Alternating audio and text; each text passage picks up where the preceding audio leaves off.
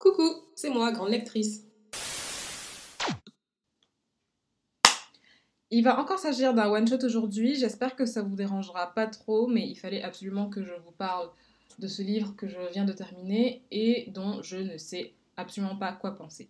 Donc comme vous l'avez sûrement vu au titre, il s'agit du roman Mexican Gothic, ce roman dont je vous avais brièvement parlé sur Twitter et qui a une couverture absolument magnifique dans les tons verts et un peu prunes. Donc Mexican Gothic, c'est un roman qui a été écrit par l'autrice Silvia Moreno Garcia, qui est une autrice mexicano-canadienne. Elle a notamment écrit trois autres livres, en fait elle en a écrit plus que ça, mais je peux vous en citer trois autres.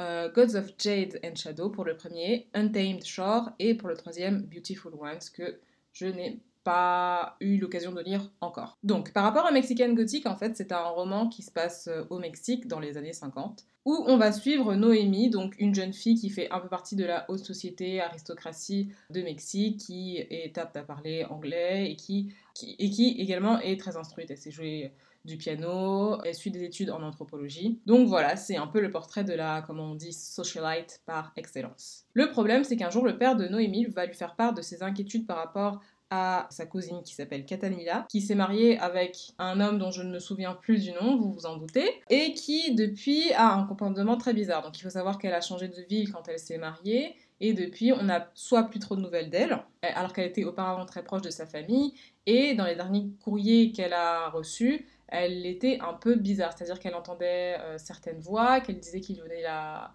voir, euh, qu'ils allaient la tuer ou des trucs comme ça. Le problème, c'est qu'ils veulent pas euh, faire de vagues pour rien. Donc son père, il lui dit euh, Tu vas aller un peu en espionne, voir ce qui se passe. J'ai l'impression que ta cousine est un peu en danger, mais je ne veux pas non plus avoir de mauvaises relations avec notre belle famille.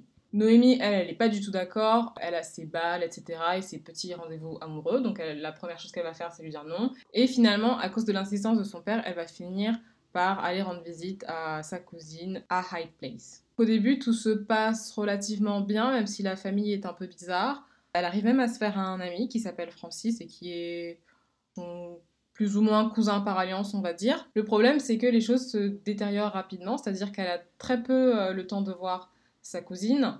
Et quand elle a le droit d'aller voir sa cousine, ce sont vraiment des moments qui sont euh, minutés et qui sont, si je puis dire, même sous surveillance parce qu'on ne les laisse jamais seuls.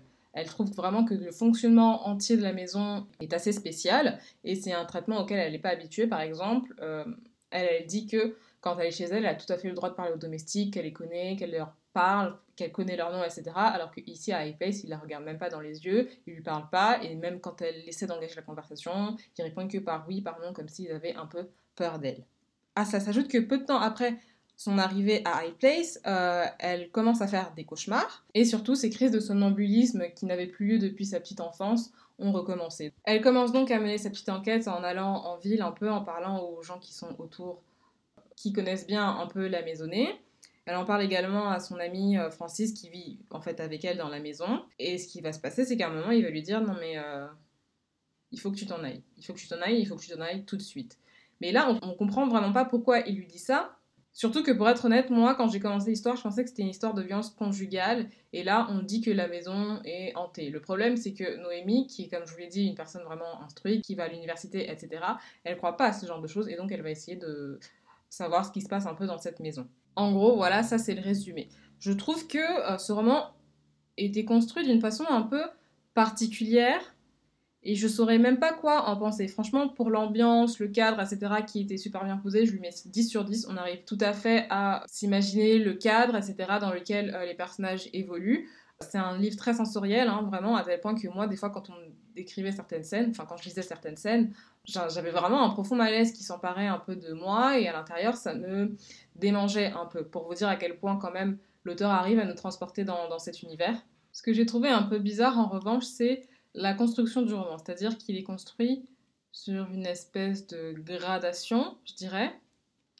C'est-à-dire que ça monte, ça monte, ça monte, euh, les cauchemars, etc., les disputes euh, entre les différents membres de la maison, jusqu'à ce qu'on arrive aux 30 derniers pourcents du roman, et là on atteint réellement le paroxysme. Et on se dit, mince alors, j'ai vraiment l'impression de ne pas lire le même roman, j'ai pas l'impression que le début et la fin concordent, ce qui fait que j'ai même pas en fait pu mettre une étiquette sur ce roman, c'est-à-dire j'ai pas pu trouver son genre. Je, Même ici, après l'avoir terminé, Je saurais pas vous dire si c'est de la fantasy, si c'est du fantastique, si c'est du réalisme magique, parce que les révélations de la fin sont complètement waouh en fait. C'est waouh, je m'attendais pas du tout à ça.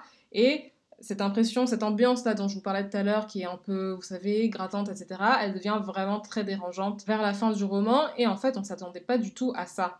Donc, je ne sais pas si c'est une bonne chose. Moi, je vous avoue que j'ai pas du tout l'habitude de ce genre d'ambiance et d'univers, donc je saurais vraiment pas mettre un avis là-dessus. Peut-être pour les gens qui ont plus l'habitude, ils trouveront que c'est un coup de génie, ou alors que le roman est complètement déséquilibré. Mais réellement, moi, je peux pas donner, enfin, je peux vraiment pas donner une critique euh, par rapport à ça. D'ailleurs, j'étais même étonnée en fait de ce changement, si vous voulez, de, calibre. Si tant est qu'il y ait réellement un changement de calibre, parce que il y avait quand même quelques indices au début du roman. Mais après, moi, j'ai choisi de rester sceptique et de ne pas y croire. Il y a un peu une ambiance de fuyer tant qu'il est encore temps, en fait. Mais le problème, c'est qu'on ne sait pas quoi fuir. Donc, si jamais vous voulez tenter l'aventure, parce que oui, je trouve que c'est une aventure. Si vous aimez bien un peu les histoires d'horreur ou de maisons hantées, etc., moi je vous recommande vraiment de lire ce livre. Voilà, je pense qu'on a fait le tour. Euh, J'étais contente de pouvoir vous retrouver en ce lundi et je vous dis à bientôt pour de nouvelles lectures.